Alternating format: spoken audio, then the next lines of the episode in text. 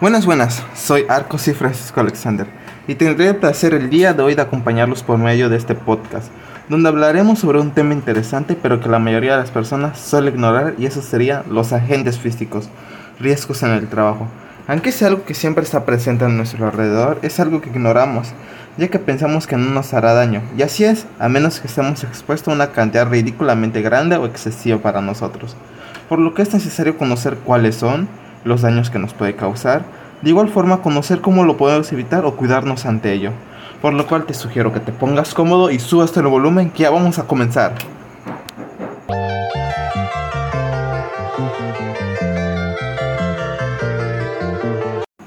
Empecemos hablando qué son esos agentes físicos. Estos serían manifestaciones de la energía que pueden causar daño a las personas. Y esos serían los siguientes. El ruido, las vibraciones, las condiciones térmicas, es decir, el frío y el calor. Y por último, la iluminación. Se preguntarán, ¿y eso qué tiene que ver con un lugar de trabajo? Es que en cualquier lugar existe un ambiente físico que rodea a las personas. Entre el ambiente y las personas se produce una interacción que puede causar daños y se sobrepasa. Obviamente dependiendo del trabajo, estos pueden causar una modificación en el ambiente, así muchas veces aumentando los factores de riesgo. Después de saber qué son los agentes físicos, empezaremos con ese tema hablando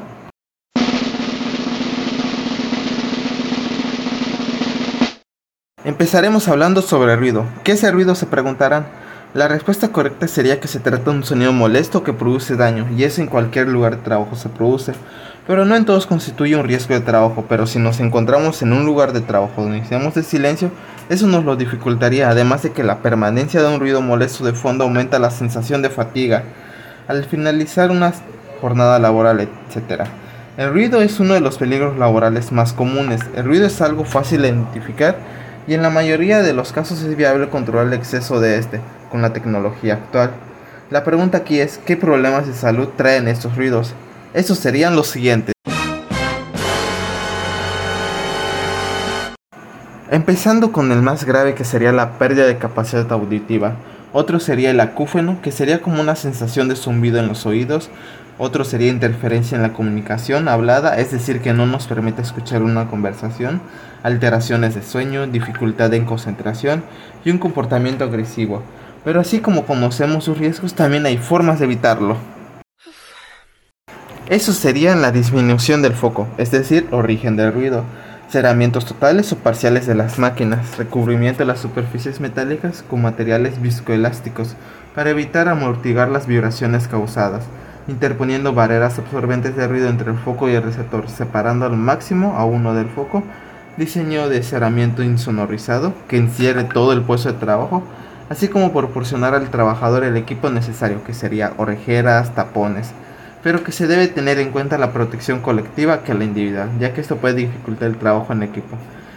Por ejemplo, si usáramos las taponeras en un trabajo en equipo, pues no permitiría la comunicación adecuada hablada, así que pues sería como que algo igual que ruido. Por eso se debe tener en cuenta más la protección colectiva que la individual. Y pues eso sería todo sobre el. Pasaremos al siguiente. Next.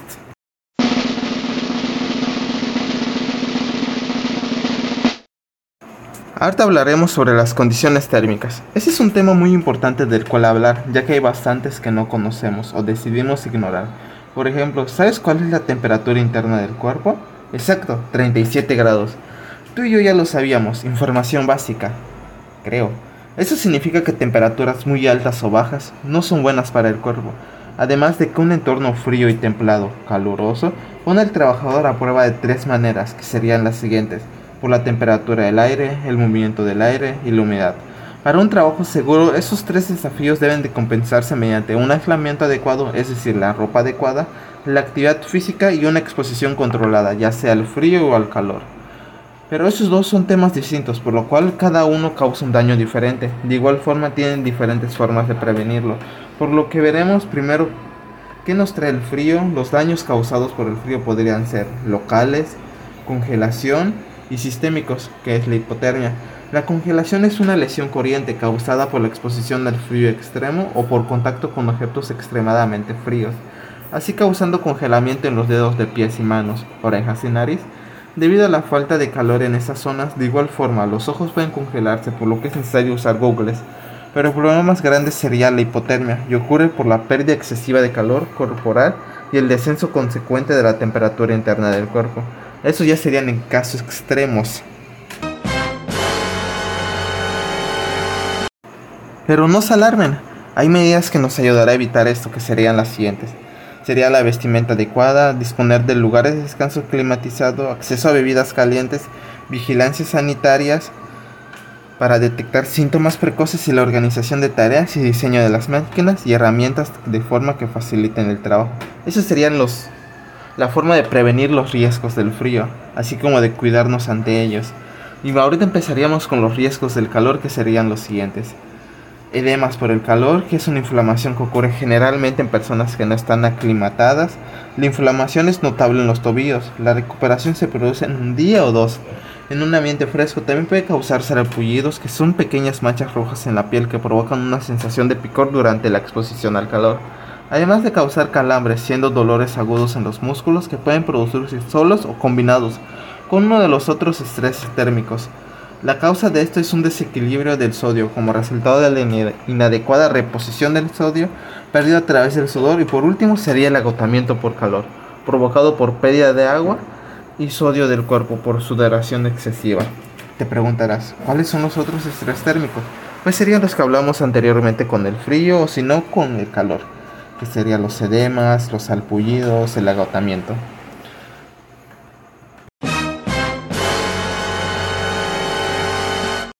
Las medidas preventivas ante esta situación sería reducir la presión metabólica del calor, o sea, reducir la emisión radiante del calor, aislar las superficies calientes mediante blindajes, ventilación y aire acondicionado adecuado y reducir la humedad. Además de usar la ropa adecuada, protección ocular en caso de trabajar con objetos muy calientes, tales como metales fundidos u hornos calientes, así como reconocimientos médicos adecuados y periódicos. Estas serían las medidas preventivas contra el calor, por lo que continuaremos con el siguiente. Next.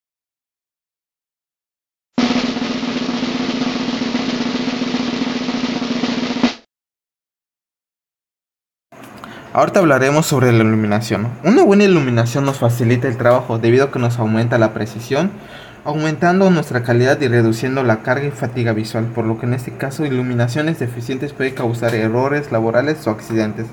Pero aún así nos puede causar daño principalmente las iluminaciones deficientes, que sería alteración visual, fatiga, dolor de cabeza, trastornos musculoesqueléticos, así como malas posturas por una mala iluminación, buscando el cómo trabajar con poca luz.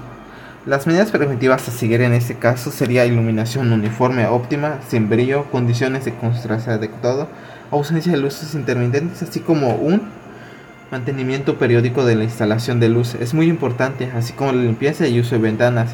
En este caso fue algo entretenido, igual, pero prosigamos con el siguiente y último, así que next.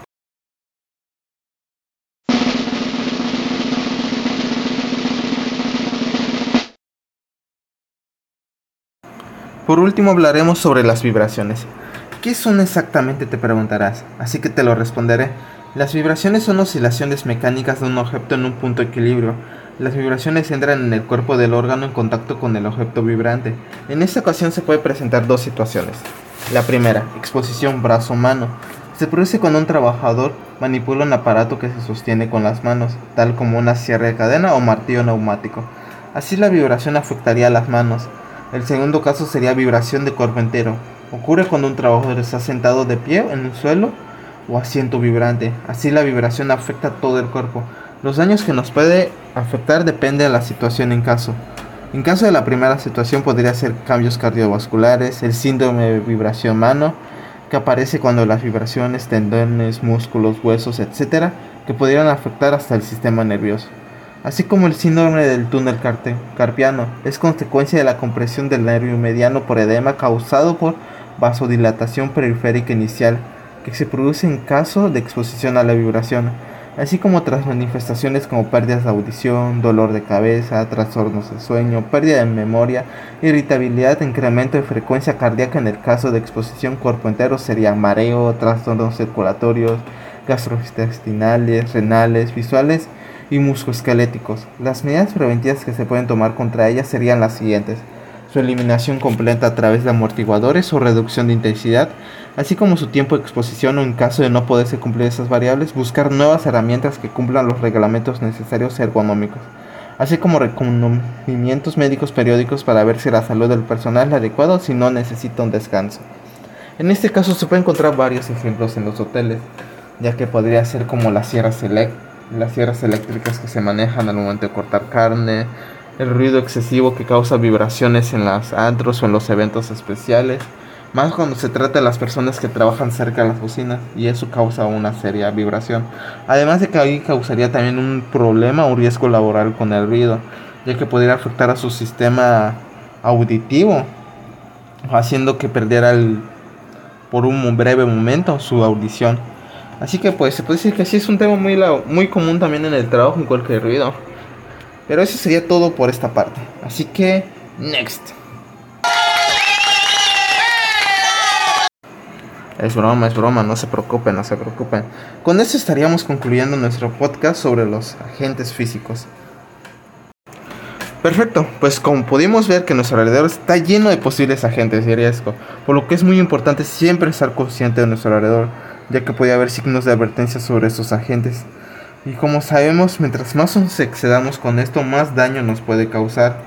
Así como de igual manera se presenta en un ambiente laboral como en los hoteles, por lo que es muy importante estar siempre cuidados, ya que si no lo hacemos por nosotros, nadie más lo hará.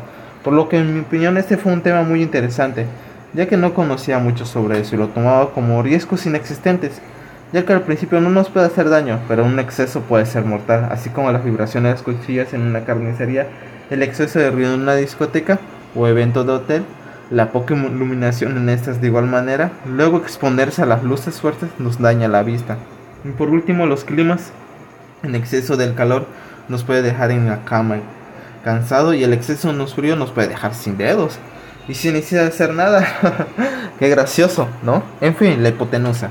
Pero fuera de eso pudimos ver que tanto en nuestra vida cotidiana como en la laboral siempre habrá riesgos por medio, pero no hay que tenerle miedo a nuestro alrededor, ya que mientras nos cuidemos, son bajas las probabilidades de que nos pase algo. Así que cuidámonos como dice el dicho, si te cuidas tú, nos cuidamos todos. Que tengas un excelente día, tarde o noche. Hasta la próxima, mi amigo.